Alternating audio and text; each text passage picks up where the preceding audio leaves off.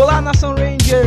Tudo bem com vocês? Episódio 26 do Centro de Comando, aquele podcast que chega na segunda-feira e anima a sua semana do começo ao fim. Você coloca o fone de ouvido e entra na rede de morfagem para acompanhar tudo o que tá rolando dentro do universo de Power Rangers. E hoje aqui do meu lado, meus nobres amigos aqui, companheiros de mesa, Fred Pavão e Ana Luísa. Como é que vocês estão? A gente veio hoje aí para energizar a semana de vocês com Morphex, né, cara? Opa! A gente, a gente teve até brincadeira duas semanas atrás, né? Que a gente até daqui 3 mil anos, até que não foi, É 3 mesmo? mil anos passaram bem rápido, né? Mas a gente já volta já naquele pique das, da morfagem feroz, né, cara? Eu achei que ia ser um hiato maior. Eu achei que a gente ia dormir 3 mil anos mesmo e descansar, mas já estamos de volta. 3 mil anos passou num piscar de olhos. Ah, gente, só uma coisa, eu não vou ler porque não foi cartinha de, de e-mail, mas na edição passada, na 25, eh, a gente recebeu uma mensagem lá no, Instagram do Mega Power Aham. sobre o Nazor, né? Que é aquele é, Duque Ogro que é uma orelha. Ah, que a gente olha, tava veja. question- questionando, né? O que é isso, não sei o que. Ele falou, percebam que cada Duque Ogro é uma coisa. Tem um que é o nariz, um que é a orelha e outro que são as bocas. A gente não tinha percebido, não tinha associado cada um a um uma parte do nariz? corpo. Tem um que é o nariz, cara. Gente, e por que, que o Zenak é um lobo? Tipo, é nariz, boca, olho e lobo. Aí, aí outra, aí outra coisa. Eu quero agradecer pela audiência da, da edição anterior, do episódio É anterior, verdade. foi muito legal. É, o pessoal tá respondendo muito no canal, a gente tá conseguindo fazer essa ponte podcast mais YouTube, tá muito legal isso. Gente chegando às duas frentes, então sejam bem-vindos, novos ouvintes que vieram é, lá do Spotify, do iTunes, que vieram do canal também, sejam bem-vindos, porque hoje, como o Fred falou, vamos adentrar aí em Morphers Morfagem Feroz, né, Fred? Sim, hoje inclusive é a prova aí de como o canal e aqui o nosso feed do YouTube eles andam alinhados, né? Porque essa semana agora, a última que passou, teve review do bloco de episódios lá no canal também. E hoje a gente vem aqui pra fazer aquele review mais aprofundado, até de alguns episódios a mais hoje aqui. Isso, e teorizar, né? Aquela parte que a gente fica com aquele espaço a mais pra teorizar. Sempre que fala morfagem feroz, eu penso que vai ser morfagem fenomenal. Por quê, velho? É porque é mor fenomenal, né? Deve ser. Oh. Mas eu vou te falar que esse lance das teorias é, é bravo porque já tem um monte de teoria nossa quebrada, né? Que Vargor não era nada daquilo, tudo quebrado. Mas tem outras teorias que a gente pode aí jogar. Porque tem verdade. coisas que a gente acertou aí nesse meio, Sim. nesse meio período aí de centro de comando, desde que a gente começou com o podcast, a gente acertou muita coisa legal. Mas é claro que depois de uma semana de ato, é hora de chegar aquele momento, o momento das entidades, né, Fred? Aquele momento que vocês estão vendo Morfagem Feroz, Cartão Network paga nós, vocês sabem que o Morphex é verde. O Morphex ele é verde ele é pulsante, ele é brilhante, cara. E assim como o Morphex é verde brilhante, quase radioativo ali, naquele ciberespaço separado ali do Ivox e tudo mais, o nosso bloco de cartinhas também é, cara. Ele vem aí iluminando esse bloco do meio do nosso podcast, como toda semana. Vamos lá pra puxar as cartinhas atômicas de vocês. Embora que hoje vocês vão descobrir como é que Fred se tornou a entidade verde. É verdade. Pode crer, vamos aí.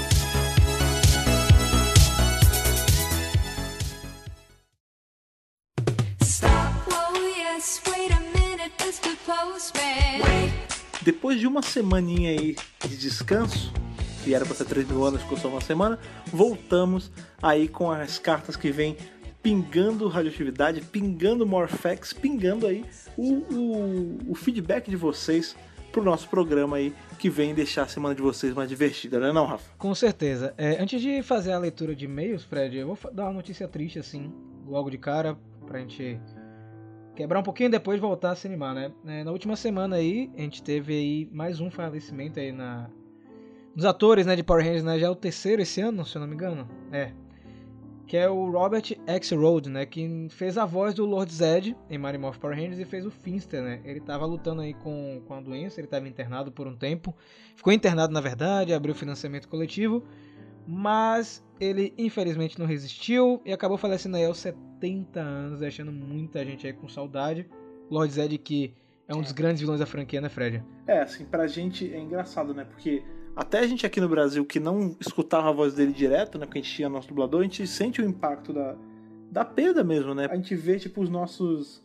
Os personagens que a gente cresceu assistindo indo embora, né? É, porque Power Rangers tá quase completando aí três décadas, né, cara? Então. é, o pessoal tá envelhecendo, outros aí Pois é. passaram por situações assim, bem delicadas, mas fica aí É, nossa mensagem aí pro, a- pro ator, pra família do ator, pra quem era fã dele. Então vai fazer muita falta.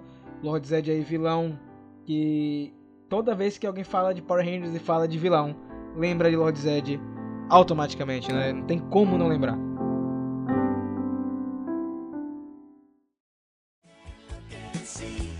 Mas agora vamos falar de coisa boa, porque assim, é, as cartinhas estão pingando, cara. Tem, tá tudo com Morphex agora, Fred. Tá transbordando, e, tipo, muito, Tá tudo com muita Betalizer. carta.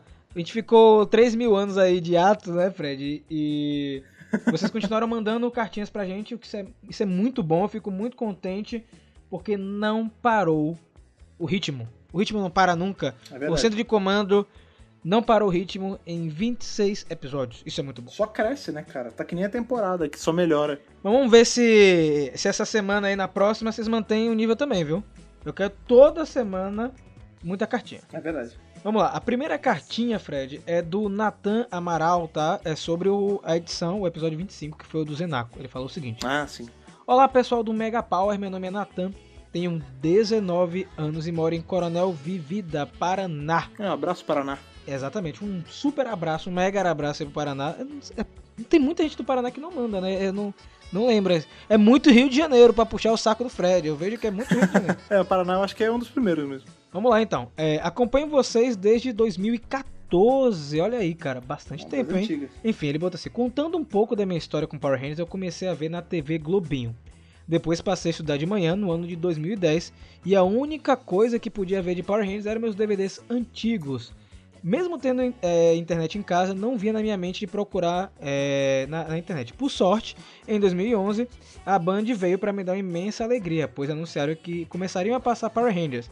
Ainda melhor, era na parte da tarde, mas o que me fez ficar extasiado foi que a temporada era Mar Marimoth Power Rangers, que eu conhecia desde meus 6 anos. Pois minha mãe tinha me dado um DVD que tinha Luz Branca parte 1 e parte 2, contagem Ah, regressiva sim. para a destruição parte 1 e parte 2. Ele tá falando daquele DVD da, dos melhores O episódios, melhor lembra? de Power Ranger. É, que vem eternamente vermelho também, tudo. A gente até falou dele no, no podcast de nostalgia, né? Sim, sim, sim.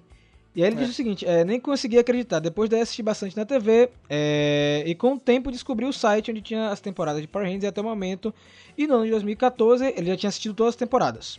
Assisti Uhum. tudo, consegui maratonar tudo, e encerrando aqui o e-mail é o seguinte, minha temporada favorita é RPM, e o engraçado é que quando eu comecei a ver RPM, olhei a temporada com certo preconceito, porque era uma coisa diferente do que eu estava acostumado a ver, mas não demorou muito para eu começar a gostar. Tá vendo aí? E aí ele terminou. Meus amigos não julgam meu gosto por Power Rangers.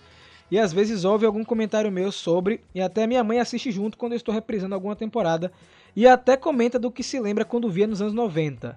Infelizmente não tenho mais ninguém para conversar mais profundamente sobre Power Rangers. Por isso é ótimo ver os vídeos e agora ouvir esses podcasts. É a função do podcast, né, cara? Tem que ouvir as duas coisas, cara. Aqui no, no centro de comando, diferente lá do, do canal, aqui é um momento mais íntimo, né, Fred? Pois é, cara, e é, é aquilo que eu falo, cara.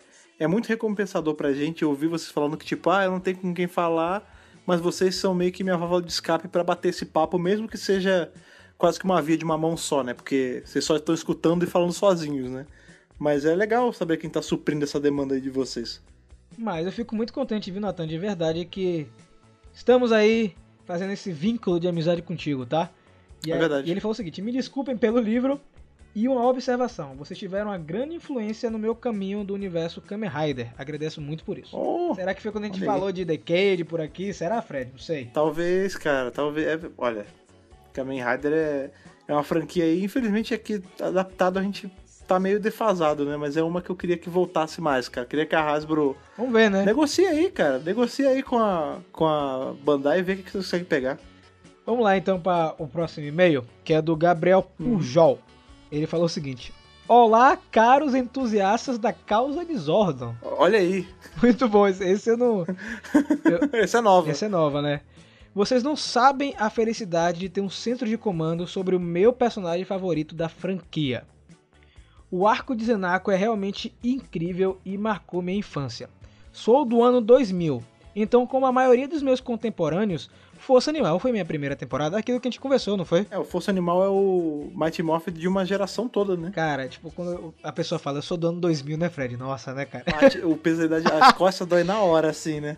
Bom, fico, fico contente que vocês estão acompanhando o Centro de Comando, muito contente. É, assisti os primeiros episódios no VHS, depois a temporada inteira na TV aberta, onde gravava na fita cassete, porque estudava de manhã. Então ele ainda pegou a fita cassete, cara. Ainda pegou a fita É, ele pegou a rebarba, né, dos anos 90. Muito bom. Sobre o Merrick e o Sexto Ranger, a única coisa que incomoda é o ataque especial dele, que é uma referência ao jogo de bilhar, que não conversa com a ideia de um guerreiro de 3 mil anos. Caraca, eu nunca tinha me ligado nisso, né? Tinha bilhar e animário, tá ligado? Lá 3 mil anos atrás. Ah, mas vai saber, né, É, bicho? Eles tinham que passar o tempo de algum jeito. A gente pensa que, sei lá, em é, Império Azteca, Inca, Maia, esse negócio tinha futebol. É. Por que, que não pode ter um- uma É sinuquinha verdade, ali? eu nem me toquei nisso. É. Aí, fora isso, é um dos melhores cestos Rangers de todos, que encaixa muito bem na equipe, não enfraquece e possui um visual espetacular. Enfim, É vai umas curiosidades. Zenako em japonês significa o bem e o mal. Olha aí, cara, não sabe. Ah, Zen. ah, É, então. Eu sempre. Assim, eu- porque o nome dele é separadinho, né? Zen, tracinho, Aku. É verdade. E Aku, eu lembro do Aku de Samurai Jack. Lembra do Aku? Ih, verdade, cara, Pois é, verdade. E o Aku era um demonião. E tem no, no, no Street Fighter o Akuma. E eu lembro que Akuma era por conta de coisa de demônio também. Faz sentido. Caramba, verdade. Aí ele falou que casa perfeitamente com a proposta do personagem, Sim. que mesmo aterrorizante, possui traços de bondade. O ator que fazia o personagem Merrick, o Philip, hoje é dono de uma empresa de portões nos Estados Unidos e faz aparições em convenções. Essa curiosidade foi a gente que trouxe lá no, no canal. Tá vendo? O cara tá atento, cara. Sim, sim. Então, a sorte é que o Felipe ainda participa pra falar com o pessoal. Mas é muito legal essa curiosidade do Zenaco que eu nunca tinha me tocado. Muito, muito bem colocado aí, viu, Gabriel? Ele falou o seguinte: pra finalizar, deixo o meu desejo de ver mais conteúdo sobre vilão e anti-herói no universo expandido. Daria uma história incrível, não? Forte abraço a todos. Aí ele botou que a força esteja com vocês, meio Star Wars, né? É o crossover aí. Gabriel Pujol de Alegrete, Rio Grande do Sul. Um abraço, Tem de cara. abraço. Hoje estamos tematizados do sul, né? Eu gostei, eu gostei. E fiquei muito contente com esse lance do Zenaco. Gente, se vocês perceberam alguma coisa que a gente não percebeu e não comentou, manda nos e-mails, né, Fred? Ah, sim, a gente sempre fala isso, né, cara? A gente vem aqui, conversa com vocês, mas eu já falei e repito, não somos detentores do conhecimento absoluto.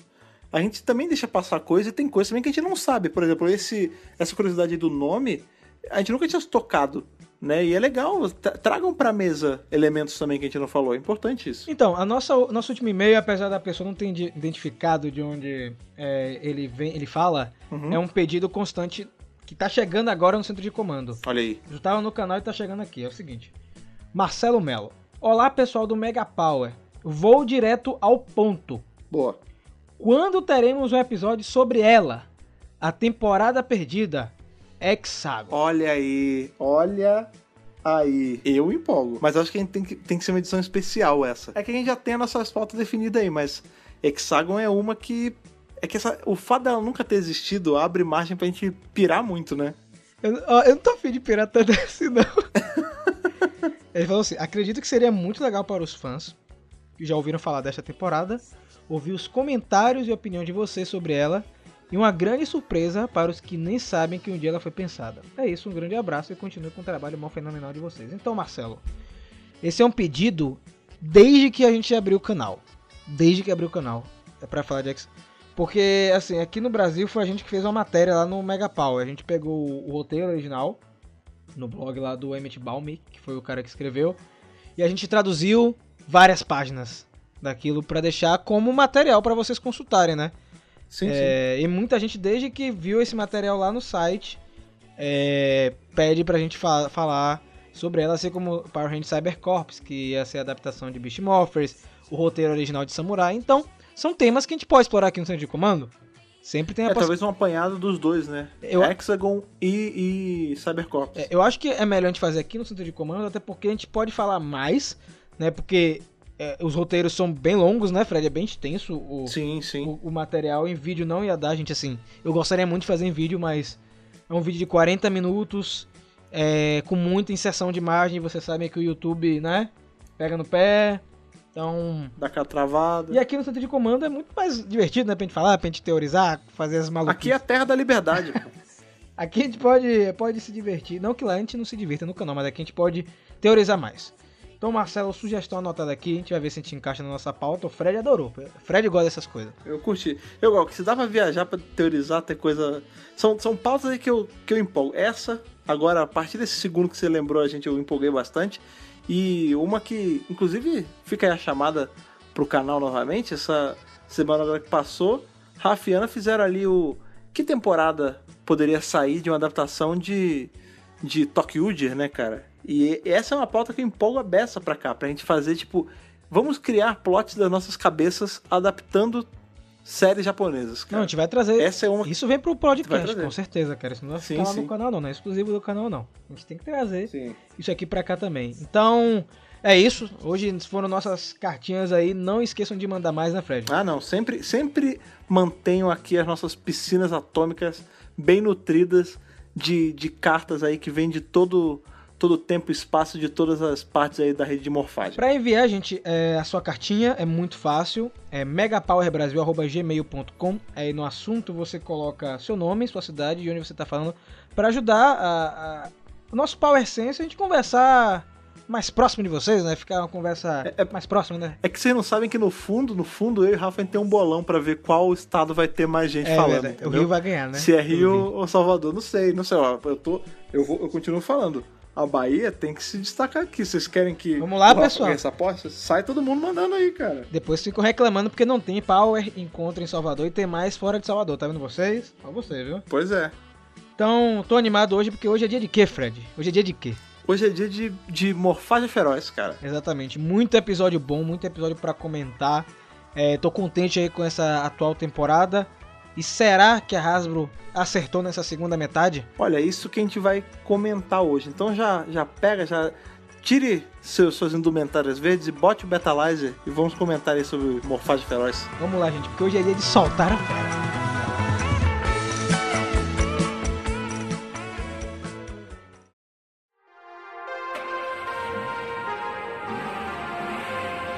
Então, meus amigos, Beast Morphers que está exibindo em vários lugares, né? A gente tem Beast Morphers no Brasil, pela Cartoon Network, tem na Nickelodeon nos Estados Unidos, que voltou agora no dia 14 de setembro. Sim.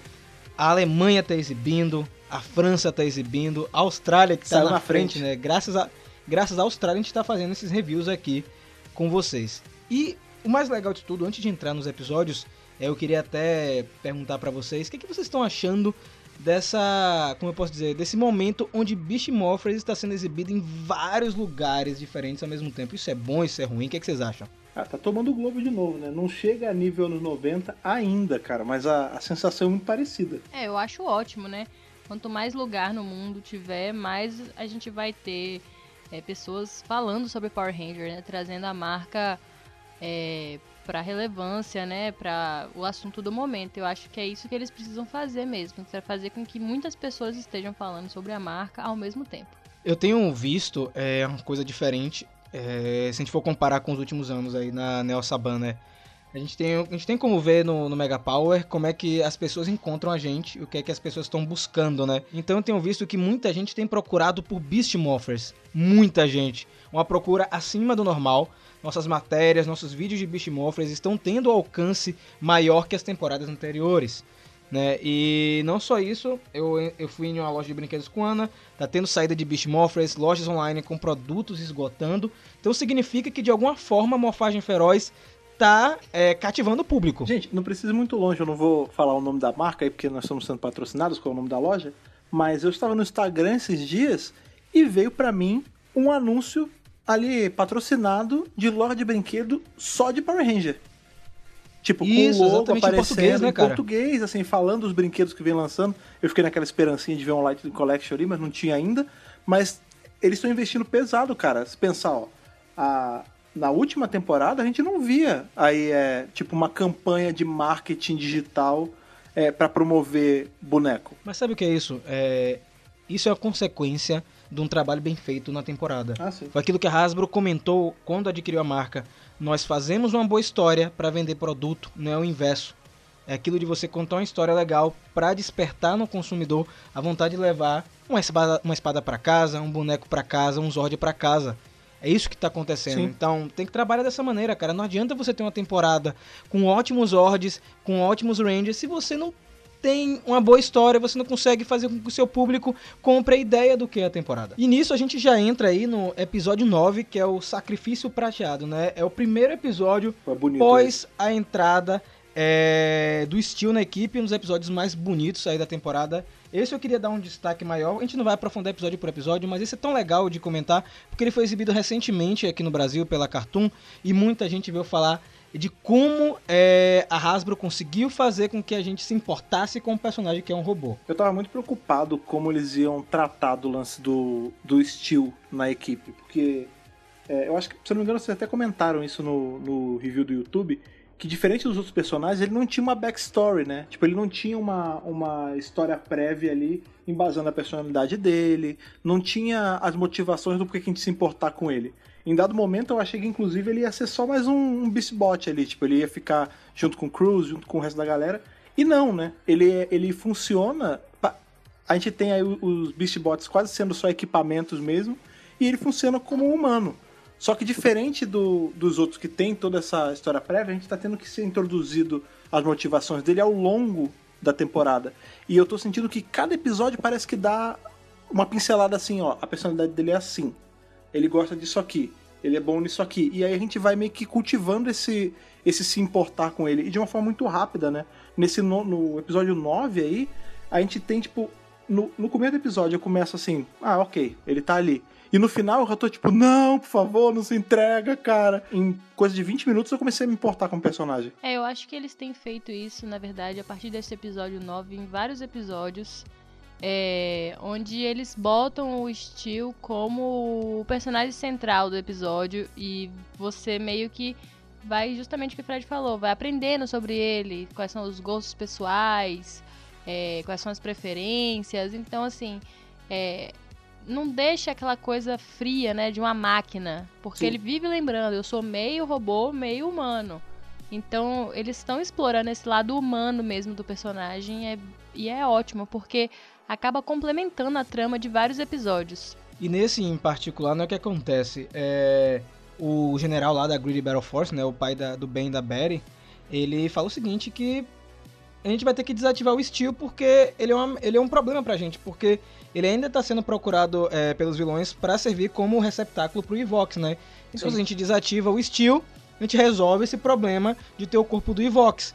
E aí o que acontece? O Steel, ele se entrega, cara, é, para que o Ben e a Betty sejam salvos. Essa cena é muito bonita, porque assim, o que eu tava falando pra Ana é que esse, esse roteiro de muitos outros eh, roteiros de episódios de Beast Morphers são roteiros de episódios corriqueiros de Power Rangers, mas como uma boa escrita tem uma diferença, né? Um episódio que seria um episódio corriqueiro em Ninja Steel em, em outras temporadas, ele, como ele tá muito bem escrito, você consegue eh, se identificar com o personagem. Não sei se vocês concordam comigo. Sim, inclusive a gente até brinca, né? A gente tinha algumas críticas em relação a Ninja Steel, Super Ninja Steel, o lance do o pai negligente, a gente sempre dá uma brincada com isso e parece que a Hasbro ela pegou todos esses reviews que todo mundo fazia e adaptou de uma forma positiva em Beast Morphers. Você vê que todo mundo tem pai, né? Ben e Beth Sim, tem sim, pai é agora, tipo, o general lá é pai deles e você vê que ele a personalidade parece com a dos filhos, aí só que ao mesmo tempo ele não tá tão próximo do Steel e do resto da galera quanto os filhos. Então ele é muito pragmático, ele é muito militar mesmo, né? Tipo, não, tem que fazer porque é perigoso, desativa e acabou o problema. E aí no final você vê que o robô, que na, na visão dele era só uma máquina sem sentimento, ensina ele a ter sentimento pela família. Que é o que ele fala, não, é, é, eu sou um Power Ranger e o nosso dever é proteger as famílias, nem que eu tenha que sacrificar a minha própria, né? Que é sair de perto do meu irmão, não sei o que, aí o, o cara aprende a lição dele, no final ele pede desculpa. Você vê que foi o que você falou, tipo, é um plot qualquer coisa, né? Poderia ser, por exemplo, nessa, nessa metade agora que a gente tá revisando, a gente vai ver que tem episódio ali que tem o Doppelganger, né? Tem o cara que se passa por- pelos Rangers, e também é um plot corriqueiro, mas é tão bem trabalhado, assim, tipo, os detalhezinhos que você sai com um saldo positivo do episódio. E aí é o que acontece. Não só isso é positivo, Fred, mas outras coisas que a gente vai comentar agora. Como o seguinte: a gente já tem o episódio 10, né? Que a gente tem um plot que é inserido a partir desse episódio, que é o seguinte: é o Blaze, a Roxy e o Scrozo, eles criam um dispositivo que é para roubar os poderes dos Rangers. E esse plot, ele acaba percorrendo vários episódios. E, e isso é uma coisa que eu tenho gostado de Beast Morphers, que é a continuidade. Se você Sim. perde um episódio, você perde alguma coisa, cara. Você não pode era. assistir, tipo, o 12, depois voltar pro 9 e voltar pro 8. Se você assistir fora de ordem, você vai perder o que tá acontecendo. E isso é muito bom. É, é, isso é uma coisa que o Rafa fica apontando pra mim várias vezes que a gente tá assistindo, né? Que esses dispositivos mesmo que eles criam pra detectar a chegada, né, do, dos monstros gigantes, ele é usado. Sabe? Até o último episódio que a gente viu, ele é usado. As bicicletas. As próprias bicicletas, você às vezes não estão focando nelas, mas a galera que tá no fundo no parque tá andando com a bicicletinha lá que a Zoe desenvolveu. Então é legal que aquela coisa, aquele elemento não fique esquecido, né? É tipo, ah, a gente só fez pra funcionar nesse episódio e agora não tem mais. Não, e até coisas mais, mais aprofundadas, né? Tipo, elementos que a gente viu lá no começo, né? Por exemplo, ah, o lance que o Ravi e a Rox eles tinham um negócio e aí eles tiveram que terminar porque eles trabalhavam juntos, era a política da empresa, eles não podiam ter relacionamento. E aí a gente vê isso se repetindo agora com o Nate e com a Zoe, né? E tipo, isso é uma coisa jogada lá atrás. Se você pega só esse episódio solto, você não entende o porquê que tem todo. Né, mais pra frente, sem querer me adiantar, mas vai ter a menina lá que tenta ferrar o, o, o Nate, né? E ela meio que faz essa chantagem de, ó, eu vou contar que vocês estão se pegando e tudo mais. Se você não viu o começo da temporada, você não sabe por que, que isso é um grande problema, né? E isso é uma coisa jogada lá atrás e você vê que ainda tá repercutindo. Sabe o que eu acho que isso é, Fred? Acho que isso é um respeito aos fãs, sabe? A quem tá acompanhando. Eu lembro que quando tava tendo a construção de Beast Morphers, né? Tava tendo é, as gravações do Jason Bischoff, saudades. Ele tava comentando que existia um cuidado maior com essa temporada e que foi muito Sim. difícil dessa temporada sair justamente por conta é, de estar em cima do roteiro, da escrita, não deixar nenhuma ponta solta. Porque, cara, o fã mais velho ele percebe, óbvio. A criança também percebe. Não, não achem que a, a criança que tá assistindo Power Rangers agora, ela não vai notar que tem falhas de uma temporada, vai notar, cara. Como a gente já comentou aqui várias vezes, a criança que assiste Beast Morphers é a criança que tá assistindo Vingadores nos cinemas, ela sabe da Sim, continuidade. sim. Então não adianta você fingir que uma coisa não acontece, cara. Sabe? Você esqueceu alguma coisa. Então, muitos pontos para Hasbro. Eu acho assim que é, as próximas temporadas tem que ter desse tratamento pra cima. Não pode voltar Não, atrás, gente. Não pode ser Morphers boa, chegar na próxima, a gente conseguiu reconquistar o público e cagar tudo. Parece que. Foi o que eu falei antes, né? Parece que eles meio que fizeram um workshop com tudo que rolou antes pra saber onde não errar, né? Você vê que até. É tudo muito bem medido no que a Hasbro tá fazendo. Tipo, até as doses de nostalgia, assim, daquele. O feeling que a gente falou lá no outro review de Beast Morphers, a gente falou, nossa, parece que a gente tá assistindo. Parece que a gente é criança de novo e tá assistindo um episódio de Mighty Morph e tal, não sei o quê. Aqui é a mesma coisa, tipo, vai do jeito que os monstros são. E referências assim, tipo, jogadas que é salpicado assim que só quem é um fã mais antigo lembra, né? Tipo, o lance deles treinarem na, na cafeteria ali. O tema que toca, eu reparei isso, não lembro em qual episódio foi. Que tá o Devon, tá todo mundo ali treinando na, naquele tatame e tá tocando o, o tema classicão de Power Rangers no Sim, fundo, sim. tipo, na guitarrinha. Tá, tá, tá, tá, tá. Tipo, aí você fica, nossa, cara, eu tô assistindo de novo, é o bar do Ernie de novo, entendeu? E não é uma temporada tem, comemorativa, né, cara? Não é uma temporada comemorativa, Pois é, é uma não temporada tem- que não tem respeita a porquê. franquia, né? Exato, não tem porquê. Porque a gente tem muito, sei lá, é, Super Mega Force, que em tese, ah, não, vai ser uma grande homenagem, e pecou. E nessa que ela não tem essa pretensão, tipo, muito pelo contrário, né? Quando você pensa que ela é a primeira da nova leva, ela, em tese, ela pode ser até um pouquinho mais tímida, né? Porque o cara ainda tá aprendendo a mexer. Não, eles estão indo com tudo, sabe? Vamos pra essa homenagem mesmo, vamos.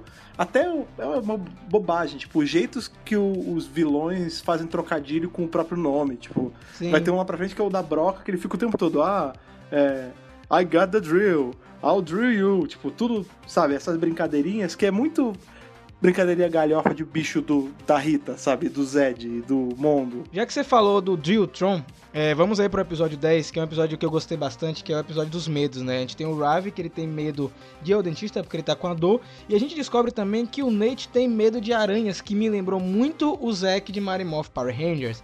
E é justamente nesse episódio que a gente tem esse plot é, desse dispositivo, assim, o, o Scrozzle, ele tá colo- colocando uma, tipo um- uns botõezinhos nos monstros, pra na hora que, Que o Ranger poder, respectivo usar o poder, a Cheetah a velocidade, o Gorila a força e o Coelho Exxon aqueles saltos, ele conseguir absorver é, esses poderes, a gente vai saber mais pra frente como é que isso vai ser usado. E esse episódio em questão Eu gostei bastante por conta das cenas de luta. é, E, e as novas locações que eles usaram, sobretudo aquela locação no Sim. subsolo, né? Porque o, o Gigadrone, que é o bicho grandão nesse episódio, ele não aparece dos céus, ele, ele vem por debaixo. Ele por baixo, Ele vem por é. baixo. É um episódio muito bom também e tem esse vilão que o Fred falou, que é o Drilltron, que eu pensei que ia ser um monstro constante, porque ele ganhou um brinquedo, um boneco é, da Hasbro. Não entendi porque ele ganhou esse Hum. boneco. E é um monstro só de um episódio, mas é um episódio bom também. Não sei se vocês acham. É, é legal que o. Esse episódio também faz um negócio que ele mistura um pouco as, o- os modos da equipe, né? Porque normalmente é tipo Ravi, Zoe e Devon. E aí os irmãos ficam de lado, né? O, o Nate e o Steel, eles ficam eles dois juntos. Nesse não, né? O, o Ravi tá junto do Steel e do, e do Nate. E aí é legal que os outros dois estão sozinhos, tipo... O lance dos medos é legal que é, é de uma forma muito fluida, né? Que é passado, tipo, não tem um grande, ah, meu Deus, tipo, ele tá com problema e todo mundo começa a revelar os medos. Não, tipo, no meio do papo, né, de falar, ah, eu tenho baita medo de aranha. E aí lá pra frente tem o lance do- da teia de aranha, aí ele supera o medo que ele tira a aranha do ombro. Tem uma cena muito engraçada nesse que o, eles estão no dentista com o Ravi. E aí tem um, Muito boa essa um marceneiro, né? montando uma, uma estante. e ele vê a broca e ele, meu Deus, a broca é gigante. Ele sai e tá só o cara montando o armário, sabe? Muito engraçado. É, é, eu acho que eles até usam esse, esse elemento de misturar mais, né, os Rangers nos episódios mais à frente. Eu acho que eles estão explorando direitinho. Quando que vocês estavam falando antes da gente entrar no episódio 10, é, é muito interessante a gente observar que a Hasbro comprou Power Rangers não foi porque, sei lá, veio num pacote, ou ah, sei lá, vou comprar isso aqui, ver o que, que vai dar. Não, comprou conscientemente, sabe? Comprou e falou assim, pô, tá aqui uma marca que tem espaço no mercado, tem fama, e que a gente pode melhorar e, assim, claro, ganhar mais dinheiro em cima, obviamente, né? Porque ninguém compra nada pra não trazer retorno. Ah, sim. Mas, assim, ver o potencial do negócio e falar, pô, dá pra gente trabalhar com isso aqui. Então, percebe seu cuidado, né? Então, assim, os episódios são muito bem escritos. Esse episódio mesmo do medo é bem escrito. Eu acho que cada episódio traz uma mensagem pra quem tá assistindo e não é aquela mensagem pra criancinha, sabe? Tipo, ah, lave as mãos depois de comer. Não use drogas. não é essas paradas Não é bizarras, entendeu? né? É, não é He-Man, exatamente. Lembre-se, crianças. E tipo, até nunca mais, vai embora. Não, é assim, mensagens legais, entendeu? Que estão ali, que servem tanto pra o adulto que tá assistindo, quanto pra criança. Então, muito bom, muito bom. Eu gosto desse episódio também. Nós temos aí o 11, que é o episódio tributo a VR Troopers, brincadeira. eu, eu gostaria que fosse, né? É, que é o Tools of Betrayed, é, que é um episódio onde o Devon ele ganha um óculos VR e caramba, eu fiquei muito puto nesse episódio, velho. Fiquei muito irritado, porque o Ben ele quebra. Eu sei, foi sem querer. É que o que- quebra tudo. O Ben e a Beth, eles são, como diria minha avó, é mão de tatupeba, né, cara? Encosta pra quebrar só. Dedo podre. Dedo podre. do podre.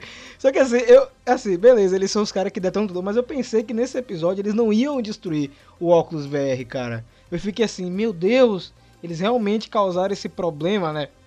É, e beleza, eles destruíram. E o lance desse episódio que eu achei interessante é que a Zoe assume é, a culpa, né? Ela não, fui eu que quebrei, quebrei Devon. Então, desculpa aí, não foram eles dois. Mas, mas o Devon continua irritado, né? O Devon continua irritado. Dev- Devon é um Ranger bem esquentadinho, viu, gente? É um Ranger vermelho. Vamos lembrar que ele não recebeu treinamento, ele é apenas um garoto que gosta de videogames. É verdade. É verdade. E a gente vai ver mais pra frente que. Tudo bem que é por conta ali que ele tá levemente contaminado, mas o poder dá uma subida na cabeça dele também. Sim. Outra coisa que, que eu gostei muito nesse episódio é uma quebra no padrão de coisas de Power Rangers. Que coisa foi? No momento que o, o Blaze ele vai criar o, o monstro do dia, o Robotron, o Devon vai lá e atira no computador, cara. E destrói o computador. E, e- e já foi. Aí eu falei, caramba, finalmente, antes dele conseguir invocar o monstro, ele destruiu o computador. E não só isso. Alguém pensou nisso antes, É, né? exatamente. E isso acabou virando um plot do episódio, porque isso deu ideia da Roxy de criar um monstro que desmonta coisas, né? Porque a partir desse episódio 11, é, por conta do que aconteceu no episódio 10, eles não conseguirem prever o ataque do Gigadrone é, por debaixo da, da Terra, eles começaram a colocar dispositivos durante toda Coral Harbor, né? E esse dispositivo Sim. é justamente para saber quando o Gigadrone tá chegando. E esse monstro, é, quando ele aparece, ele, ele destrói um desses dispositivos e a culpa, se eu não me engano, cai no Ben, na Barry ou na Zoe. Não lembro onde é, onde é que cai essa culpa. E aí você vê que cada coisinha do episódio, gente, cada coisinha tá costurada com outra coisa. Cada elemento do episódio, uma coisa é, ligada com a outra.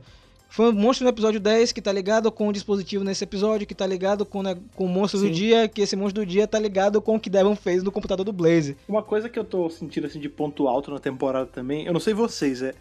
Eu tinha cantado essa bola lá atrás, que ah, eu, eu me importo com. Eu me importo com o Blaze, mas eu me importo muito mais com a Roxy. Ela tá se saindo melhor que a encomenda, né, cara? Porque ela rouba demais a cena do, do Blaze. Inclusive, o personagem, eu sinto que. Óbvio, não é o ator nem nada. O personagem é feito pra estar claramente irritado com isso. Porque toda vez que o Ivox ele joga, ah, você tem que fazer alguma coisa, não sei o quê. Aí ela fala, vou fazer. E aí você vê que ele tá olhando assim de, de canto de olho, tipo, tá bom, vai lá, faz lá. eu vou... Quando abaixa a guarda, vê se eu não te mato. É, é, você vê que ele tá, tem uma rusga nascendo ali. E eu canto essa bola que eu acho que eles ainda vão ter uma piaba ali entre eles. Vai ter uma ruptura, você acha? Tô achando. Eu acho que não que eles vão se virar contra o Ivox de cara, mas eles vão começar a não trabalhar bem um com o outro. Porque ela tá tomando a cena total, assim, dele. É a, a Roxy, é a atriz, a Aliana Ramirez, né? Ela tá ganhando um espaço muito grande dentro do fandom. A galera tá Sim. apaixonada pela personagem. Nova Sarah Hannah. É, ti- é, exatamente. O pessoal tá marcando ela em tudo. Ela interage com os fãs. Ela tá bem engajada com a marca. E a personagem realmente ela, ela aparece bem mais. Eu, não, eu ia dizer, Fred, que isso é por conta da versão japonesa. É porque o personagem do Blaze, que é aquele vermelho, ele aparece só em poucos momentos em, em Go Busters. Mas não faria sentido porque a versão da É, Rox que aparece, ela também não, Não é existe na amarela, versão japonesa, é a amarela. Então eles estão dando Pois sim é. mais destaque pra Rox. Não sei porquê, mas estão dando. É porque a personagem é escrita pra isso, né? Ela é realmente mais esperta, sabe? Desembolca tudo, dá um jeito, enquanto ele é mais preguiçoso. É, e quando você para pensar, isso se é, é o reflexo também da equipe dos heróis, né? Porque você vê que, por exemplo, a gente tem ali, o Rafa ele tinha o treinamento e tudo mais, o Devon ele é só um cara dos videogames, e a Zoe, ela é a menina que, tipo, ralava lá dentro e meio que dava um jeito de participar das coisas, né? Que ela não era da, oficialmente da equipe, ela era ali que nem Ben e Barry, né? E ela meio que galgou na malandragem ali, na malandragem do bem, o local dela ali como, como herói. E a Roxy é essa contraparte dela, né? Porque a Roxy era pra ser a Zoe, né? Ela era pra ser a Ranger amarela. Então, eu acho que tem muito esse espelho uma da outra ali. Inclusive, eu não sei nem por que, que eles não estão explorando tanto essa rivalidade entre uma e outra diretamente. Talvez eles vão trabalhar isso um pouco mais pra frente. Eu acho que quando a, a Roxy acordar, vai rolar, entendeu? Porque assim, meio Ah, que. talvez. Eles meio que assim, a, a consciência que ficou é tipo assim, só pra servir o Evox. É, foi a, a consciência contaminada. Então, na verdade, Sim. eles têm ranço de ser Ranger. Tipo, não, a gente não quer ser Ranger, a gente quer ser esses bichos aqui doido. Eles não querem ser Rangers. Eu acho que é por isso que ela não fica ressentida, tá ligado? Que a outra tomou o lugar dela. Mas eu acho que quando eles acordarem, Hum. é que vai dar a treta. E eu espero que eles acordem, tipo, ou no final dessa ou no começo da próxima, pra poder ter esse plot ainda. É, podia ser. Eu, assim, como a gente tá numa. A gente tá num cenário, é muito louco, né? Porque antes a gente tinha meio que as regras pré-determinadas na nossa cabeça, né? Tipo, ah, eles vão sempre pegar a temporada de um, dois anos atrás lá do Japão, né? A série do Japão. É, eles vão sempre tentar manter o máximo de, de cena original pra não gastar muito. E quando veio o Beast Morphers, aquilo que gente sempre fala, quebrou todas as regras, né? É uma temporada super antiga, né? Uma série antiga que virou uma temporada nova. Tem um monte de cena é, exclusiva, tem é, parafernália exclusiva americana, tem cor nova pra personagem que era de um jeito no Japão, aqui é de outra.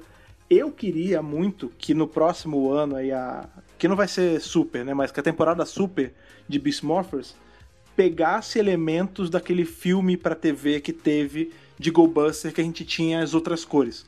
Que a gente tinha o, o preto, o verde, e dar um jeito de adaptar isso pra série americana, dando esses papéis pro Blaze e pra Roxy recuperados. Eu, eu queria muito que isso acontecesse. Agora aconteceu uma coisa essa semana quando saiu uma prévia de Gogol Power Rangers 23. É, Hum. Que aí eu vou começar a teorizar em cima disso. Tem um, na prévia de Gogol Power Rangers mostra a batalha do Lord Dragon com os Beast Morphers é, lutando. E quem tá lutando junto com os Beast Morphers é o Blaze, no, com o uniforme dele. É, o de vilão. Ah. Então, será que o Blaze vai é, ficar do lado deles com aquele traje rubro. É, Hum, talvez. porque assim, eu não acho que isso no quadrinho seria feito de qualquer forma. É, botar os Rangers lutando junto com o vilão. Até porque quando os Psycho Rangers apareceram em Shattered Grid, eles estavam contra os Rangers. E no caso, o Blaze estava lutando contra o Lord Dragon. Não sei, será que isso vai acontecer? É, a gente já viu que vai ter a Roxy roxa, né? Vai, vai ter. Ou. É, porque a gente. Com, a- com as cores originais do Japão. Talvez eles justifiquem que ela roxa é ela reformada pro bem, só que é estranho porque o visual dela é muito off, né? É muito diferente. Que, por exemplo, o Blaze, vai lá, ele, a roupa dele parece uma roupa de morfagem de, de Ranger. A Roxy não, ela. Você vê que é uma roupa de Ranger, mas ela tá mais pra um monstro do que pra um Ranger. Se eles adaptassem com uma roupa desse do filme, faria um pouco mais de. casaria um pouco mais com a, a big picture ali da coisa. É porque a gente já sabe que realmente vai ter a, a Roxy roxa. O Fred falou isso, gente, porque É. saiu listagem de brinquedo, né? É, vai ter uma forma nova pro Blaze e pra Roxy. E aí fica aquele questionamento: o que é que vai acontecer no final dessa temporada? Eu tava conversando com, com o pessoal que tá dublando a temporada. E eles falaram que os últimos episódios são de quebrar as, as cabeças. É, você vai ficar assim especulando muita coisa.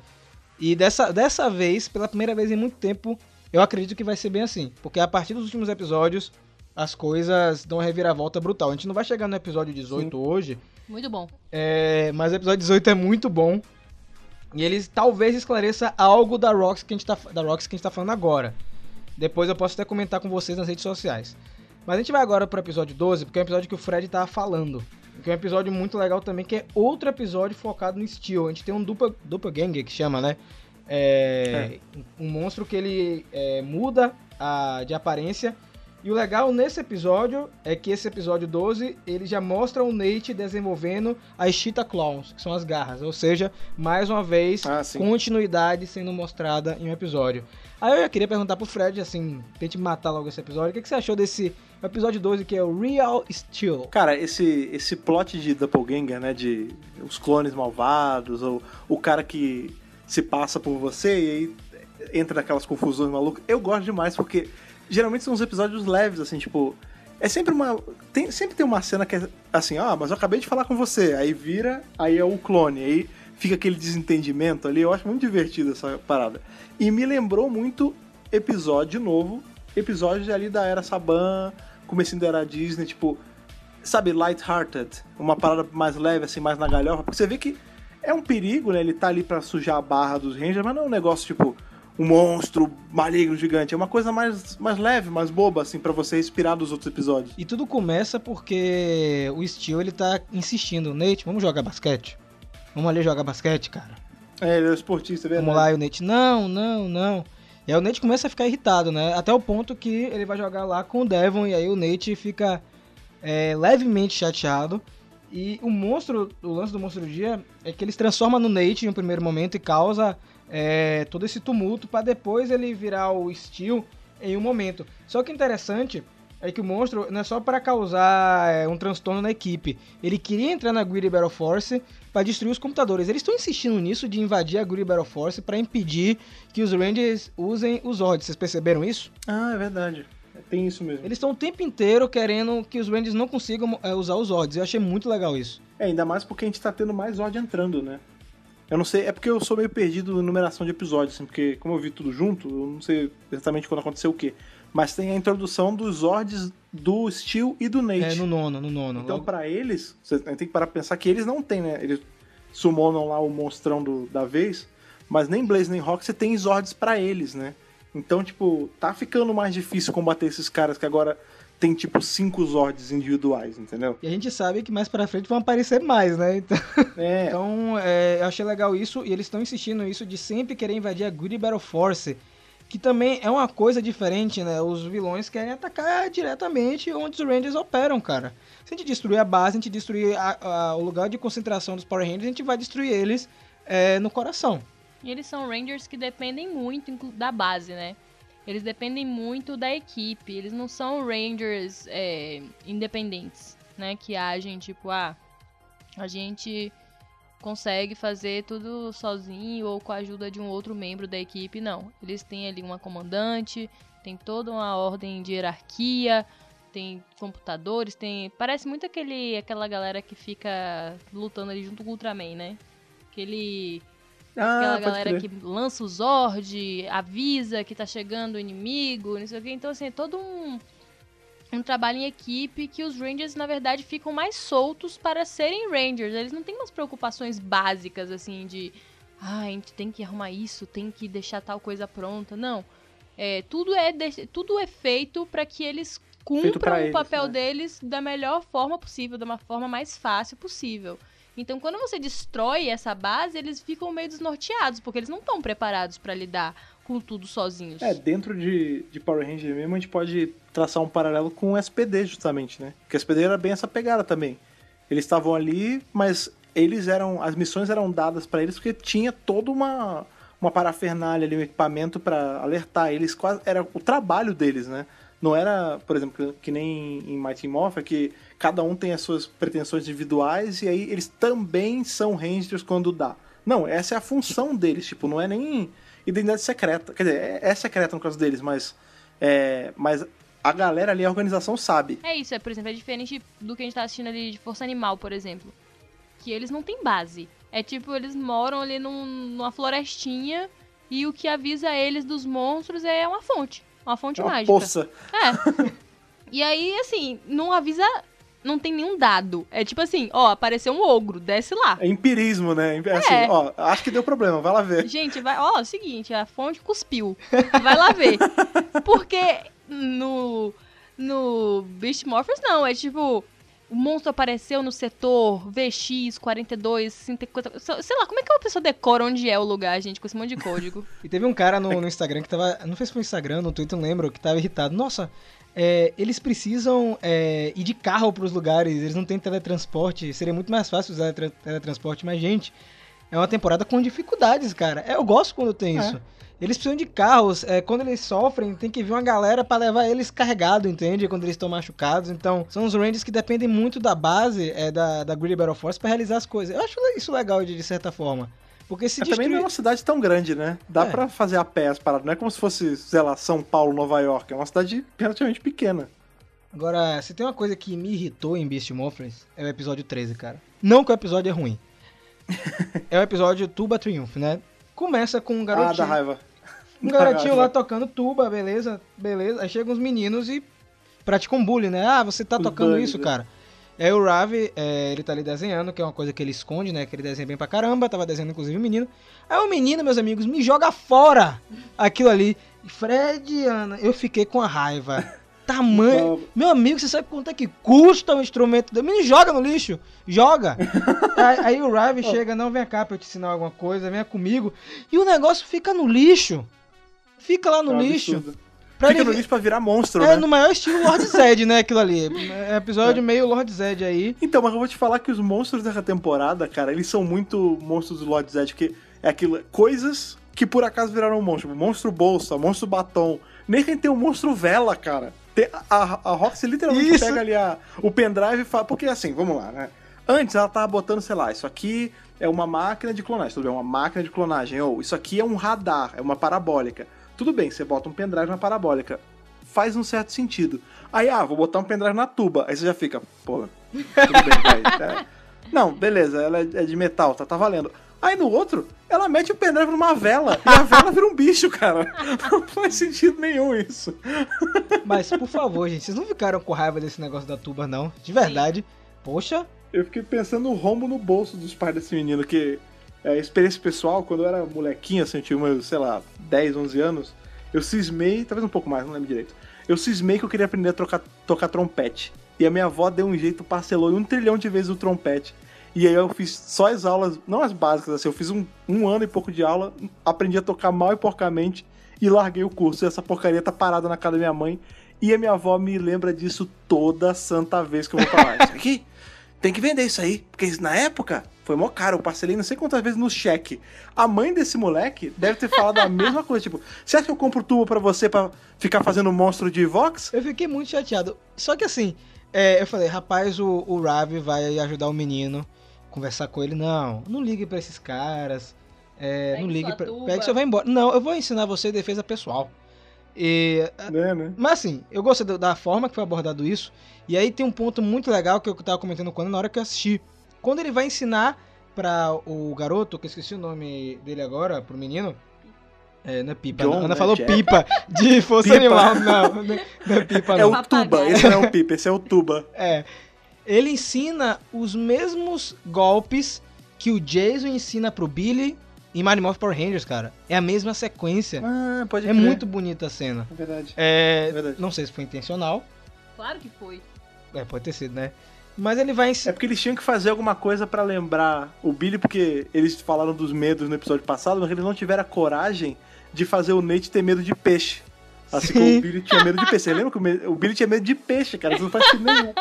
Aí eles falaram, não, a gente já não, a gente não teve coragem de falar do medo do Billy, vamos pelo menos fazer a sequência de lutinha igual a do Billy. E ficou muito bonita a cena. E, e Ana tá rindo aqui do lado. E, para... e paralelo a isso, ele chega e rouba a tuba do avô dele pra dar pro menino. A mãe não gosta, não, viu? Ah, é verdade. A general, a comandante Shaw, não fica muito contente com isso, não. Eu acho que a comandante Shaw não fica contente com muitas coisas nessa temporada. Ela passa um pano danado também, assim, ela finge que não vê muita coisa, É, né? mas ela também, quando Porque, ela tá na boa. irritada, meu amigo, ela tá irritada, viu? É que se fosse uma, é que é uma organização que assim, tem muito tem muita gente de família contratada ali porque maluco, tem um, eu não lembro qual é o episódio que o, o Ben, ben e Barry, eles trituram tipo uma pilha de documento e ninguém faz nada, tipo, Nepotismo. ah, tudo bem. É, cara. Mas olha, eu, eu, eu vou descontar esse episódio porque ele é bom, apesar de ter esse problema com a, com a tuba. O garoto, ele ajuda a destruir o monstro, né? Porque Ah, ele sim. descobre aquele lance da mesma frequência, né? É, na verdade, o Nate descobre e o menino meio que faz isso. É, não sei qual é a ordem das coisas, mas eu sei que o menino ele usa a tuba pra atrapalhar é, O monstro é, tubo. o monstro tuba, que é o Trom. é, eu não sei se é o nome dele, é- acho que é Tubatron. Tubatron. É isso. E nesse episódio, o Tubatron não consegue pegar o poder do Devon.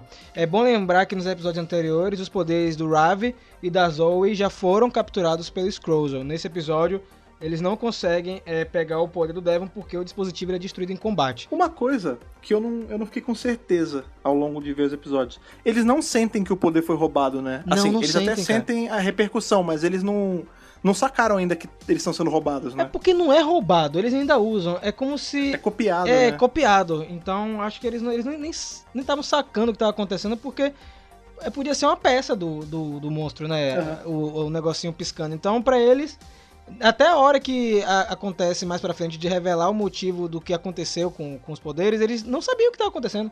Pra eles, é. E eu- nada. tem uma outra parada também que a gente não teve, pelo menos não que eu tenha prestado atenção, mas eu acho que não teve.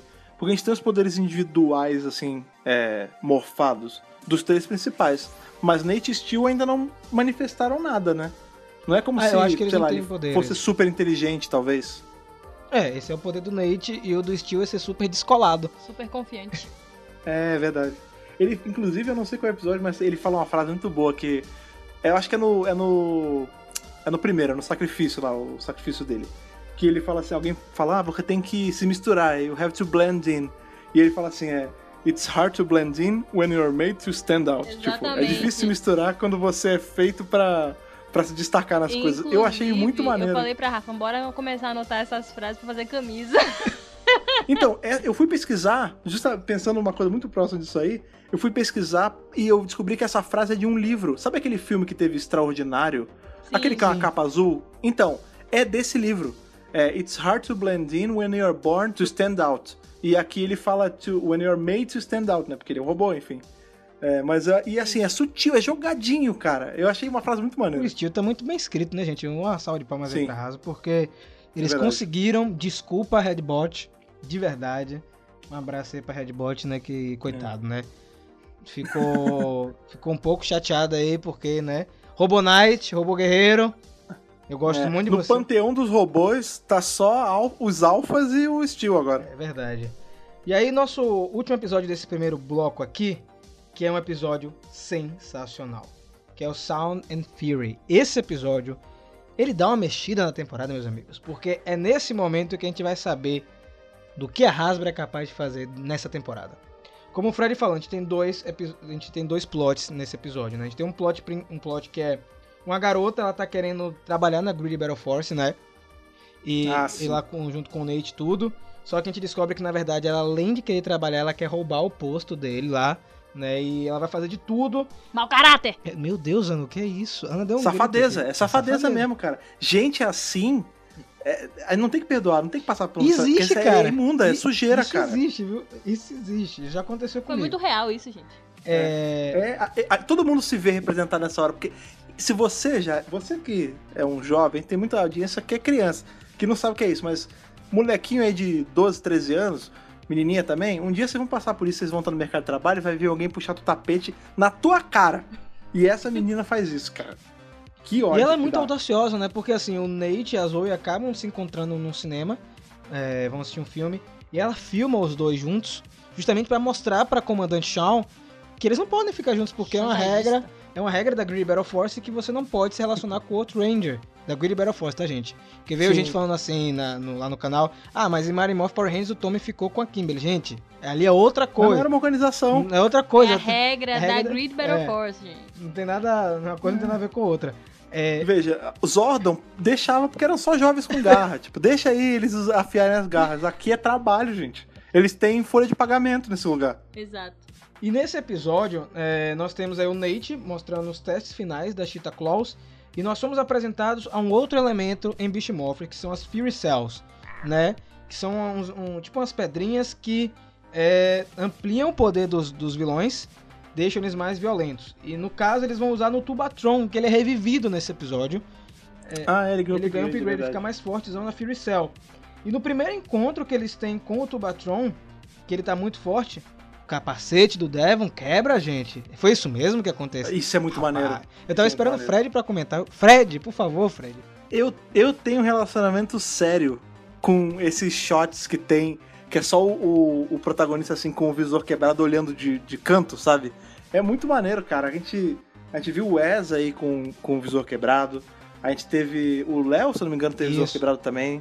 Às vezes, quando a gente vê ele, ah, o cara ele tá lutando, tá não sei o quê, ele é só uma roupa colorida, né? Fantasiada. Isso é pra gente lembrar, é mais profundo que só um visor quebrado. É pra gente lembrar que ali dentro tem uma pessoa, né, cara? Que tipo, se sair faísca demais, eventualmente vai sair sangue.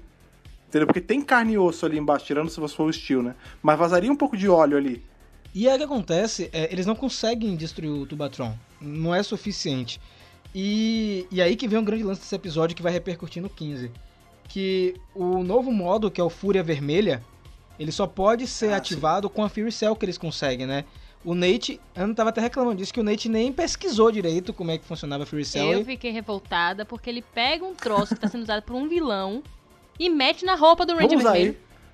Tipo, O visual da coisa é evil, né? Ela tem isso. spikes, ela é tipo preta e tem um monte de ponta diabólica. Sabe que Exatamente, ninguém tipo, notou que isso vai dar bosta? né? filho, obviamente não vai dar certo o que o moço tá fazendo.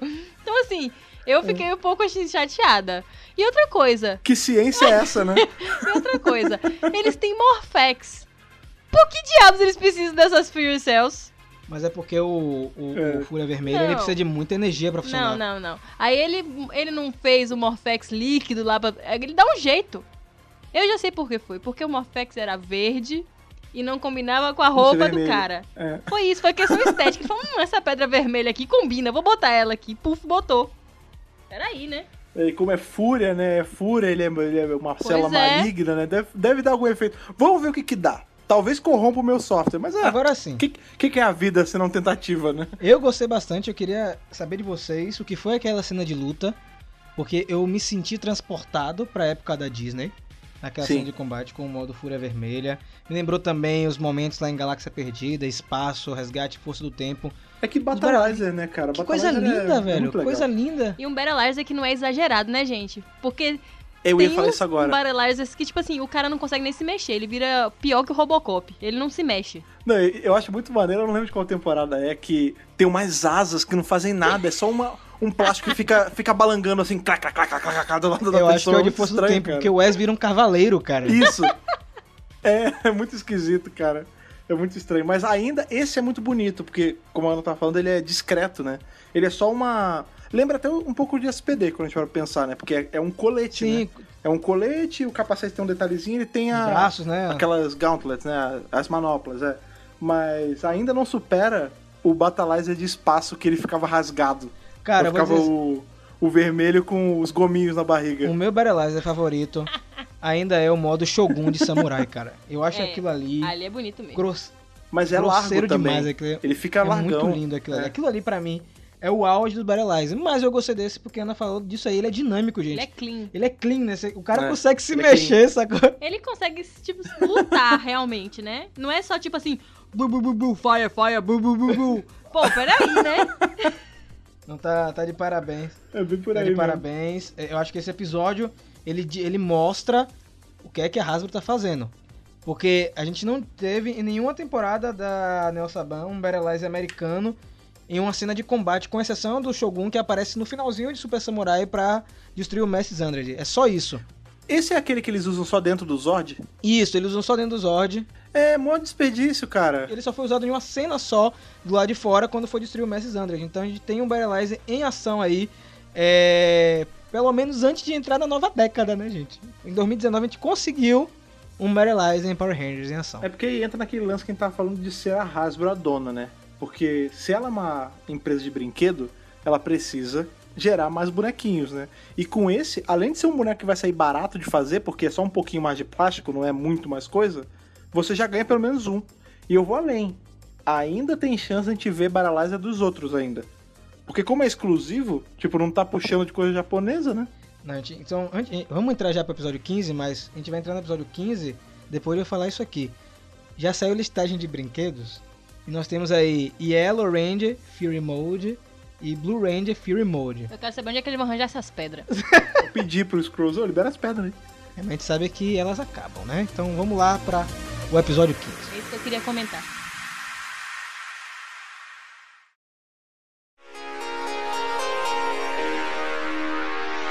Então, a gente tava falando, né, no começo do podcast sobre as mensagens que passam, né, na, nessa temporada, são mais sutis, né, que às vezes até tem uma mensagem clichê, mas ela é feita de uma forma tão sutil que, né, não é aquela coisa He-Man. Então, por exemplo, esse episódio mesmo, o 15, eu falei pro Rafa, isso aí é uma analogia a não use drogas. Ah, sim, total. Total, total. Véi, o negócio é uma pedra. Uma Uma pedra. pedra que, né, acaba o efeito E você precisa de mais. e a pessoa fica louca querendo mais. Caraca, pode crer. Então, assim, né? Tem uma outra coisa também. Quando a, quando a pedra acaba o efeito e a armadura desfaz, ela vira um pó, cara. Ela perde a cor e vira um Sim. pó. Olha, caraca, você abriu meus olhos, cara. Eu não tinha, eu não tinha feito essa leitura. É verdade. Pois é. Então, assim, é, é legal que eles estejam fazendo isso. Não precisa ser aquela coisa, crianças não usem drogas, né? Que eles já fizeram isso no passado em propagandas até de Power Rangers Turbo na época. Pois é, então não tem necessidade disso, entendeu? Fica ali aquela coisa assim, olha, se você usa uma coisa que faz mal pra você e você tá vendo que faz mal, mas você continua fazendo, você, né, não, não vai dar coisa boa. Então é isso que acontece. Por mais que ela te deixe mais forte. Por né? mais que ela, você ache que ela te deixe mais forte por um período, porque lembra que não era, né, sempre. E o Devon, tipo, ficou pirado mesmo, né? Ele, inclusive, vai pra cima do Ravi pra pegar a Fury Cell. Tipo, eu não tô nem aí. E aí é legal que quando ele, é, né, finalmente percebe, ele fala, nossa, onde é que eu tava com a cabeça e tal. Então é muito bacana, assim, as mensagens que eles estão colocando. Enfim, parabéns. Sem contar que nesse episódio também tem um negócio que, eventualmente, né, a Roxy ela começa. Ela começa a trabalhar porque ela vê que ele tá meio viciado, né, no, no uso do Betalizer e tal. E no final, que quando. Enfim, tem todo o plot, né? Ele, ele, no começo do episódio, ele chega a desrespeitar um policial, porque ele, se interfere lá numa, numa atividade corriqueira do policial. O policial até fala: ah, não, você cuida. Cada um tem. Cada um seu quadrado aqui. Você cuida dos monstros, eu cuido dos bandidos normais. Isso eu achei bacana também, porque você vê que a cidade não depende e exclusivamente deles, né? Eles têm uma, uma função própria, se eles não, não passam por cima da polícia, por exemplo. E isso é muito Estados Unidos, né? Qualquer seriado policial que você assista, você vê esse lance da jurisdição, né? Tipo, tá lá na polícia, sei lá, a polícia civil, só que aí a treta fica pior, aí entra o FBI e fala, vaza. Vaza que agora a jurisdição é nossa. Então, assim, é muito Estados Unidos isso. E aí ao longo a gente vê que, tipo, vai ter hora que ele vai contra o Ravi ali, como a gente tinha falado, e a Rox, ela tá, tipo, num plano de fundo. Esse é o episódio da vela, esse que, que ela faz o monstro Sim. vela. E ela tá, tipo, no fundo, e aí ele tá. Ele vai usar mais uma vez mais uma carga, né? Aí ela fica, vai, usa. É, velho. Usa. Aí ele muito usa. traficante É. ela. Vai lá, vai, vai, vai. Não, e detalhe, e detalhe, ela, o monstro é uma vela. Pra quem viu Breaking Bad, a gente sabe como é que eles fazem. Eles acendem uma vela, botam a colher em cima, e aí eles. pô, Caraca, cara. ela é a colher. A Ana acabou com a. Ela é. Olha, é isso, cara. Olha o que vocês estão falando aqui nesse programa, viu? Agora, O crime não compensa. mais um episódio muito bom. Que eu pensei que esse Battle Lies não ia ser usado mais vezes. Ele, nesse episódio eles usam e abusam, né? Inclusive quando o Devon no começo vai pegar um ladrão, cara. Ele vai pra cima de um ladrão assim, eu pensei que ele ia matar o cara. Ele tava num, num- com tanto sangue no olho que eu pensei, já era pra esse cara. Você vê, né, o que a pedra faz. A sorte então que, assim, as Spirit Cells são destruídas, elas Aí acabam... tem uma coisa que eu gostaria de pontuar também. Quando ele, ele percebe, né, que ele está sob influência da pedra, ele quebra a pedra com a mão e taca na Roxy. Pode É, crer! Que consequência vai na ter? hora eu falei assim, ela vai virar um bicho? O que, que vai acontecer? Porque, né, ele podia ter jogado no chão, podia ter, tipo, virado poeira cósmica. É, não dá um mas efeitão, ele né? tacou Faz um clac. ele tacou uns, uns pedaços assim, ela ainda fez assim, ó! Tipo, atingiu, gente. Se fosse qualquer outra temporada, eu, eu diria que não ia ter nada. Mas como é Beast Morphers e tudo tem consequência, eu acho que tem coisa aí. Será que isso vai fazer Sabe? ela, ela dar o glitch de ficar roxa mais pra frente? Porque a gente vê que por conta desse uso excessivo de drogas dele aí, da, da pedra do Betalizer, tem uma hora que ele começa a, a dar glitch, né? Ele fica inclusive com o mesmo efeito da Roxy e do Blaze, né? Que é aquele verde sim, roxo dando sim. aquela. Sabe, por cima da, da, da roupa dele, da forma dele, né? Talvez vai ter algum efeito nela. É, eu acho que vai ter alguma coisa, justamente porque eu falei. É Beast Morphers e nada nessa temporada é por acaso. Tá? Eu posso estar enganado? Posso. Mas eu vou dar um voto de confiança aí pra saber o que vai acontecer. E um episódio muito bom também. Eu acho assim, como eu falei, depois do 14, não que os outros estão ruins. Você tem uma. au- aumenta a qualidade de uma maneira absurda, cara. Sabe? Sim. Tipo, o nível que, que essa temporada tá. Eu falei isso no Twitter. Eu me senti assistindo Espaço, Força do Tempo, em Beast Morphers.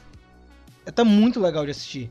Quem não começou a assistir ainda, vocês estão perdendo tempo, cara. A Cartoon Network já tá no episódio 10, no- na data de lançamento desse, dessa edição aqui, desse episódio. Acompanhe na Cartoon toda segunda às 16 horas e 30, com reprise ao sábado às 16. Se não conseguir ver na segunda, você vê no sábado. Não vai esperar na Netflix chegar não, cara. Netflix só chega lá janeiro de 2020. Janeiro de 2020. Aí você vai ter que maratonar tudo, porque, cara, temporada boa demais. E o episódio 16, que é outro que eu gostei bastante, que é o Gorilla Art, é... ele destrói teorias. É o momento que Fred, Ana e Rafael ficam tristes. Entrou em posição fetal no canto, né? Porque nós temos aí a apresentação de. Gargoyle, né? Que ele chega indignado. Cadê as Fury Cells? Vocês quebraram tudo, acabou. Ele vai pra cima de Scrooge, vai pra cima de todo mundo. Um vilão muito bom, mas não é aquilo que a gente pensava, né, Fred? É, então, a gente tava nessa na esperança aí dele ser o, o Vengix, mas ele é só. Ele é só o general da temporada, né? Toda temporada tem isso de. Tem os vilões padrão, aí eventualmente chega, sei lá, chega o Darkon da temporada, né? Que é aquele que é um pouquinho mais forte do que os vilões regulares, né? E é isso. Ele não. Ele é legal pra caramba, eu acho o visual dele maneiríssimo. Ele Predador. é, é meio predador. Eu, eu curti, eu gostei do, do visual dele, mas. É só isso, assim. Mas você sabe que isso quebra uma- um padrão da Nelson Ban, Fred? Hum. Porque é o seguinte, eu pensei que o Vargoyle ia ser o vilão principal da próxima temporada, Uhum. né? Ele ia dar o golpe. É, e É, na ele ia verdade... ser a Madame Ódios, né? É, ele não é, não é isso. Porque a gente já sabe que o Evox ele já vai aparecer no, no finalzinho da, da temporada. Uhum. Então o vilão mesmo, até o final, vai ser o Evox. Então eles estão voltando ao modelo antigo de Power Rangers. Um vilão só, não vai ter dois, vilão, dois vilões, um pra cada metade. Eu gosto disso, porque quebra aquilo, né? Porque a gente já sabia. Ah, em Dino Charge foi Sled, depois foi o, o Hack e o Snide. Em Ninja Steel foi aquela bostinha que foi o Galvanax, e depois a Madame, foi Então, maravilhoso. aí você não tem essa quebra agora, é um ponto positivo. É, mas o que eu queria? Eu queria que fosse uma parada tipo Força do Tempo. Que em Força do Tempo a gente fica a temporada inteira. Ah, o vilão é o Hanzik, Hanzik, Hanzik, Hanzik. Aí no final, a gente vê que o braço direito do Hanzik era o vilão de verdade e tava puxando o tapete dele, que era o Frax. Eu queria É, ver o isso é aqui. ridículo.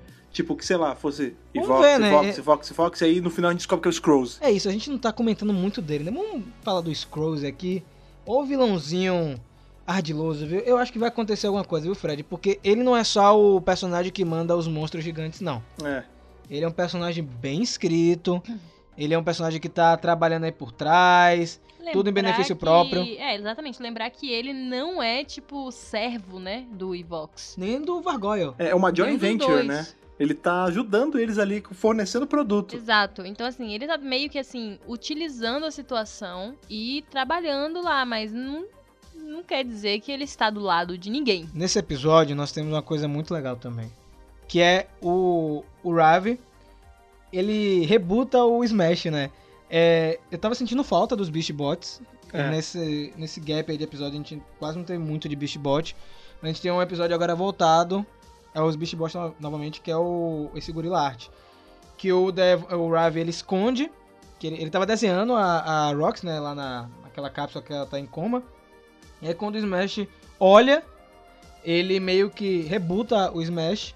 Aí o Smash, quando ele volta, ele volta com a paixão estranha é, de querer pintar, né? E aí que é o grande problema do episódio, porque no momento que ele começa a pintar, ele vai pra fora da Grid Battle Force, e aí Blaze e Roxy querem ele de volta, sequestrar o, o Smash, que é uma coisa que eles estavam fazendo, tentando fazer com os Beast Bots em episódios anteriores. É, e nesse episódio, nós, nós temos aí uma meio que uma rivalidade do Steel com o Vargoyle também. Que é uma luta muito legal é, entre Ah, é os dois personagens. Eu acho que esse episódio, o Gorilla Art, é, além de mostrar o, o Smash novamente, essa relação dele com o Ravi reforçar, né? O Ravi abraçar pela primeira vez o Smash. Demorou quantos episódios? 15 Cara, episódios pra quase a abraçar o Smash. inteira, né? Exatamente. Eu acho que foi mais pra introduzir o Vargoyle. Não sei se vocês acham isso. Ah, sim. Vamos pro, pro 17? Porque esse episódio também é muito bom. O Ranger Reveal. Esse episódio que eu tava comentando com a Ana, ele é um pouco diferente dos outros, é, a maneira que ele é feito, mas ele também tem uma mensagem muito importante, né? O que acontece é que no início do episódio, é, nós temos aí uma galera reunida na, na frente da estação de televisão lá onde a mãe da, da Zoe trabalha, né? Porque tá vindo uma atriz, se eu não me engano, para dar uma entrevista, que é uma entrevista importantíssima aí pra mãe da Zoe e tal, vai ajudar na carreira dela. Só que acontece que não- a menina não vai. Primeiro que a menina não vai, não aparece, ela dá o perdido, né? Cai a, ca- cai a pauta, né? É, cai a pauta, exatamente. E o Vargoyle aparece pra atacar lá a galera. É uma cena muito boa, cena americana também. Gente, tem... essa temporada é quase americana, 100%, tá? Só pra Pô, deixar uma claro aí. pergunta, que eu não lembro agora que... Enfim, eu vi GoBusters tem muito tempo e eu não parei pra rever tudo. Não tem Vargoyle, né? No, em, em Tem, GoBusters. Tem, só que ele é um monstro do dia. É normal, né? Ah, tá. Ele é um monstro do dia, ele não é um monstro constante. Entende? Então eles tiveram que refazer muita coisa com ele. Muita coisa. Inclusive essa cena aí onde ele ataca, ele acaba atacando o pessoal. Só que a câmera de um dos cameramans lá da mãe dela acaba filmando a hora que os Rangers mofam. Aí o cartão de memória dá um problema. E durante o episódio inteiro, a mãe da Zoe quer revelar a identidade dos Power Rangers. Vai- o cara vai, durante o episódio todo, meio que consertando isso. E em paralelo, o Vargoyle tá criando um dispositivo pra colocar em cima da torre.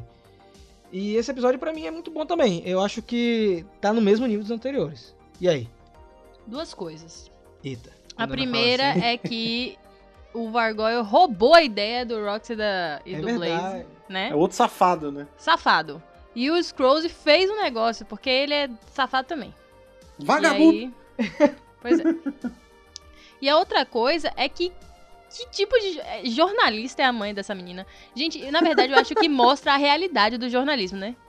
Olha aí. Porque ela perde um, um, né, uma matéria boa, uma pauta interessante, que seria a entrevista. Aí consegue esse furo, né? Consegue o furo. Beleza, eu acho massa que você tem um furo, mas ela ainda tinha a possibilidade de perder, porque, né, o, o memory card ficou danificado e tal. Aí a, a pauta volta. Quer dizer, vai ter entrevista com a atriz de novo. Aí ela fala assim: Eu não quero fazer, não. De má Aí vontade eu fica não assim, quero, né? Ué, como assim? Você tem, É, você pode ter. que a pauta extra ia ferrar a filha dela, né? Cadê o amor, né? Pois é, não. E assim, você tem a oportunidade de fazer duas coisas que vão alavancar sua carreira. E aí você fala, olha pra outra e fala assim: Não. Minha filha vai fazer essa entrevista aí. Tipo, pega uma pessoa aleatória, tá ligado? E bota pra entrevistar. O que é comum também, né? O que é comum, é uma realidade, velho. Tipo assim, eu fiquei. Sabe quando você fica besta, mas ao mesmo tempo você fala assim, hum, faz sentido, porque isso acontece na por isso, realidade. é. Muito surreal. A sorte é que a Zoe aproveita a entrevista, né, pra dar umas indiretas pra mãe. Não, é bem, veja bem, se a pessoa revela a identidade, pode dar um problema e tal, aquelas indiretas, né? Porque se os Rangers têm as identidades reveladas, não é só ruim pros Rangers não, meus amigos, é ruim pra população, né? Não, e pra família, né? Pra Se família. torna um perigo pra família. Tipo, a mãe dela ia revelar e ia ser ruim pra ela, porque como é que você atinge o, o herói? Você ataca onde ele tá mais fraco. Você vai atacar os pais, os irmãos, quem, quem eles não conseguem defender o tempo todo, né? E isso é legal desse episódio, porque aí depois a mãe dela finalmente absorve, absorve tudo, ela vai gravar e tudo e quebra o cartão de memória, diz que não vai fazer aquilo. E eu fiquei contente que o chefe da mãe dela também concordou depois do final, não, o que você fez Ele concordou porque teve um feedback positivo. na audiência, né? É. Cara, é que é essa temporada dos pais legais, né? Você vê, a mãe dela tem o bom senso. Só o, o pai do Devon que tá meio brigado com ele desde aquele episódio do Lava Jato. Ah, não, mas é, mas ele, mas veja, o cara é prefeito, entendeu? Eu acho que o pai do Devon vai ser o mesmo. Vai ter o episódio clichê do, do parente que descobre que seu filho, ou irmão, É o pai do primo é, É o pai do Wes, é um é. Ranger. É. Né? E, e tipo como teve na Alissa também, Força Animal.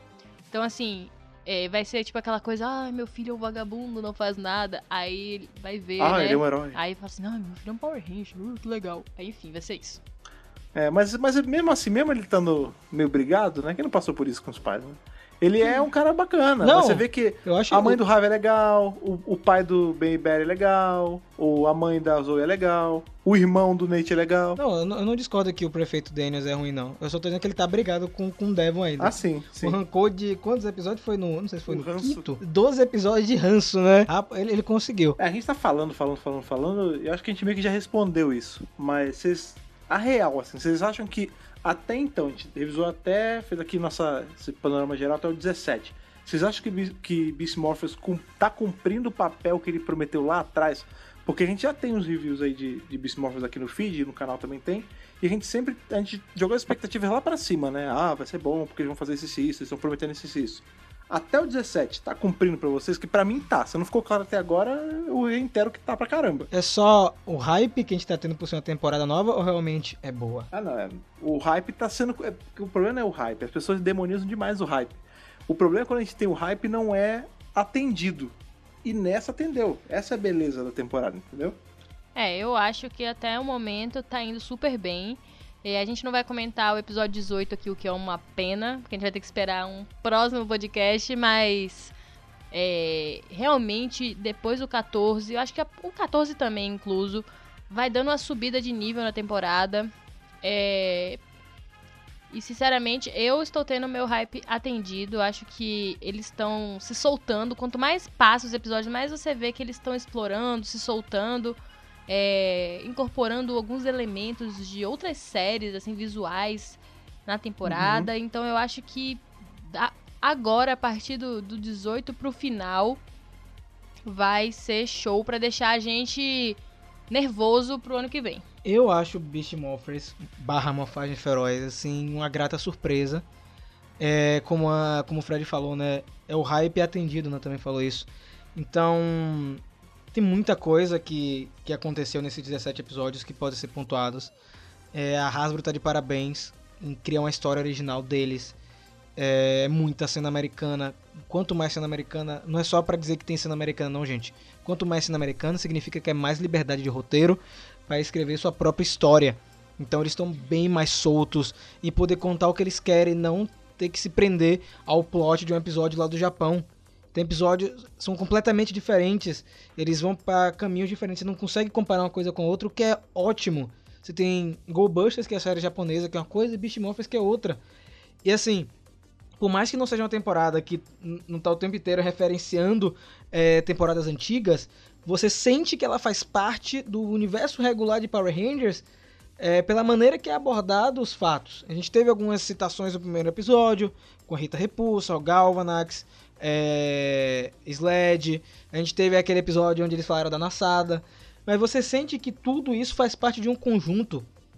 E o mais legal é que essa temporada ela te dá gosto de teorizar, de você imaginar o que vem por aí, porque por mais que aquela sua teoria não seja atendida, o que vai vir não vai ser ruim. O que veio não, não foi ruim. Ah, o Vargoyle não foi, não é o Vendix, mas quem é o Vargoyle? O que é que ele quer de verdade? Ele é interessante? Ele é interessante. Então, assim, tá de parabéns pelo roteiro, os atores estão bem mais soltos. É, você percebe a diferença do primeiro episódio para a segunda metade, eles estão bem em sinergia, o elenco é, é muito é, cativante, né? Eles são divertidos, as lutas são lindas, as cenas de batalha são muito lindas, as de Megazord também, né? Porque eles herdaram isso da versão japonesa. Então, assim, até o 17, eu acho que eles cumpriram um papel bem. E não acho que do 18 ao 20 vai ter uma decadência é, absurda. Até porque a gente já sabe algumas coisas que vão acontecer. E, gente, se esse ano tá tendo isso aí, e ano que vem já com confirmação de crossover com a equipe de dinossauro, crossover com RPM, meu amigo, o que, que vai vir pela frente, hein, Fred? Cara, eu acho que assim, pra, pra piorar daqui pra frente, eles têm que se esforçar demais, assim, tem que ter uma, uma reunião do tipo, e aí, vamos estragar a temporada? Porque se, se manter como tá, cara, vamos supor que a gente não melhora em nada, que estagne aí nesse nível, já tá bom pra caramba. Você já tá cumprindo, já tá excedendo o que a gente tava esperando. Da próxima temporada aí, essa segunda, segunda fase de Beast Morphers, eu, na real, o que tá me deixando mais curioso, assim, mais a, eu vou colocar apreensivo, mas é meio entre aspas, é como eles vão introduzir mais os elementos de RPM. Porque o do crossover a gente sabe que vai acabar sendo. Quer dizer, se bem que com Beast Morphers pode ser que seja uma coisa muito bem trabalhada, provavelmente vai ser. Mas geralmente episódio de crossover é só aquilo, né? Ah, eles apareceram aqui, Rangers lendários, não sei o quê. Mas o lance de RPM, eu tô muito curioso pra ver o que eles vão fazer, porque é demais o lance. Eles estão fazendo quase que só pra. Porque eles ouviram os fãs falando disso sem fim. Então eu quero ver como, o quão bem trabalhado vai ser, porque a gente tá tendo a temporada aí sem grandes pretensões, assim. Tipo, a gente tava até falando esse lance do, é, do Venge, que ser o, o Vargoyle ou não, e não foi, a gente pareceu ligeiramente frustrado com isso. Mas quando você para pensar, é bom, né? Porque essa primeira fase aí de Beast Morphers, ela tá tentando meio que andar pelas próprias pernas. Tipo, ela não quer se apoiar muito em. Ah, não, esse personagem tem que ser um personagem de uma outra temporada para poder ser boa. Não. Ela quer mostrar pra gente que, tipo, olha, eu sei fazer o negócio ser bom Exatamente. de uma cara. forma por si só, andando pelas próprias pernas. Depois que vocês já viram como ela anda bem, beleza, aí a gente pode colocá-la com outros personagens, pode fazer algum personagem antigo virar recorrente, a gente não sabe, É entendeu? isso, o que é, é muito difícil a gente saber o que vai acontecer, porque, por exemplo, não existe um crossover de Go Busters com o Gonja, que é a versão japonesa de RPM. Então vai ser um material diferente. O que, é que a gente pode esperar disso aí? Não faço ideia, sabe? A gente tem esse episódio com os dinossauros, como é que isso vai ser encaixado dentro da cronologia, né? Sem contar, Fred, que podem ter outras surpresas aí que a gente não faz nem ideia do que é, que pode acontecer, entendeu? Sim. São mais 20 episódios pela frente, gente.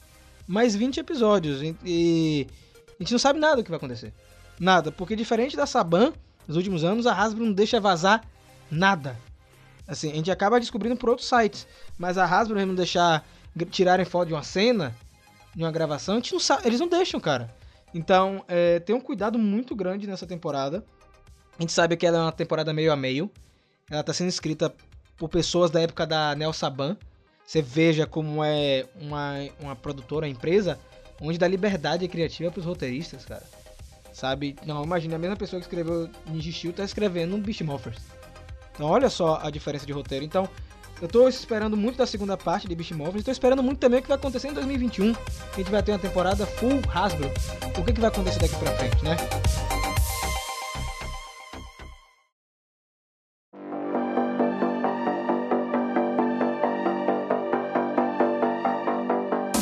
Bem, fica aí a pergunta pra vocês que estão ouvindo a gente. Vocês estão assistindo Beast Morphers, Morfagem Feroz aí? Como, como tá o review de vocês em relação a isso? Porque, como você gosta de falar, nós vimos aqui, falamos pra vocês aí, contamos o que tá passando nas nossas mentes sobre essa temporada, como elas estão sendo explodidas aí a cada semana. Mas a quer saber de vocês, como tá o coração de vocês, como tá a expectativa de vocês pra esse futuro aí de Beast Morphers. A gente revisou aqui até o episódio 17, mas e do 18 pra frente? O que, que vocês acham que vai rolar? Na verdade, 19 pra frente, né? Porque o 18 já, já foi, mas daqui pra frente, o que, que vai rolar Pra vocês é isso o que a gente quer saber, como todo fim de podcast, vocês já sabem o que, que chega agora. É hora que eu lembro pra vocês o caminho aí de como vocês mandam aquelas cartinhas radioativas, aquelas que vêm pingando ali more facts pra gente. Então, Rafa, lembra pra gente aí como as pessoas fazem mandar as cartas para nós. Então, galera, vamos lá, é muito fácil. É o seguinte, você vai mandar para o megapowerbrasil@gmail.com. Lá no assunto você coloca a edição do centro de comando que você está se referindo e no corpo do e-mail seu nome, sua idade e de onde você está falando. E aquelas redes sociais que vem ali de Betalizer, cara, que cada semana que passa elas estão cada vez mais fortes aí.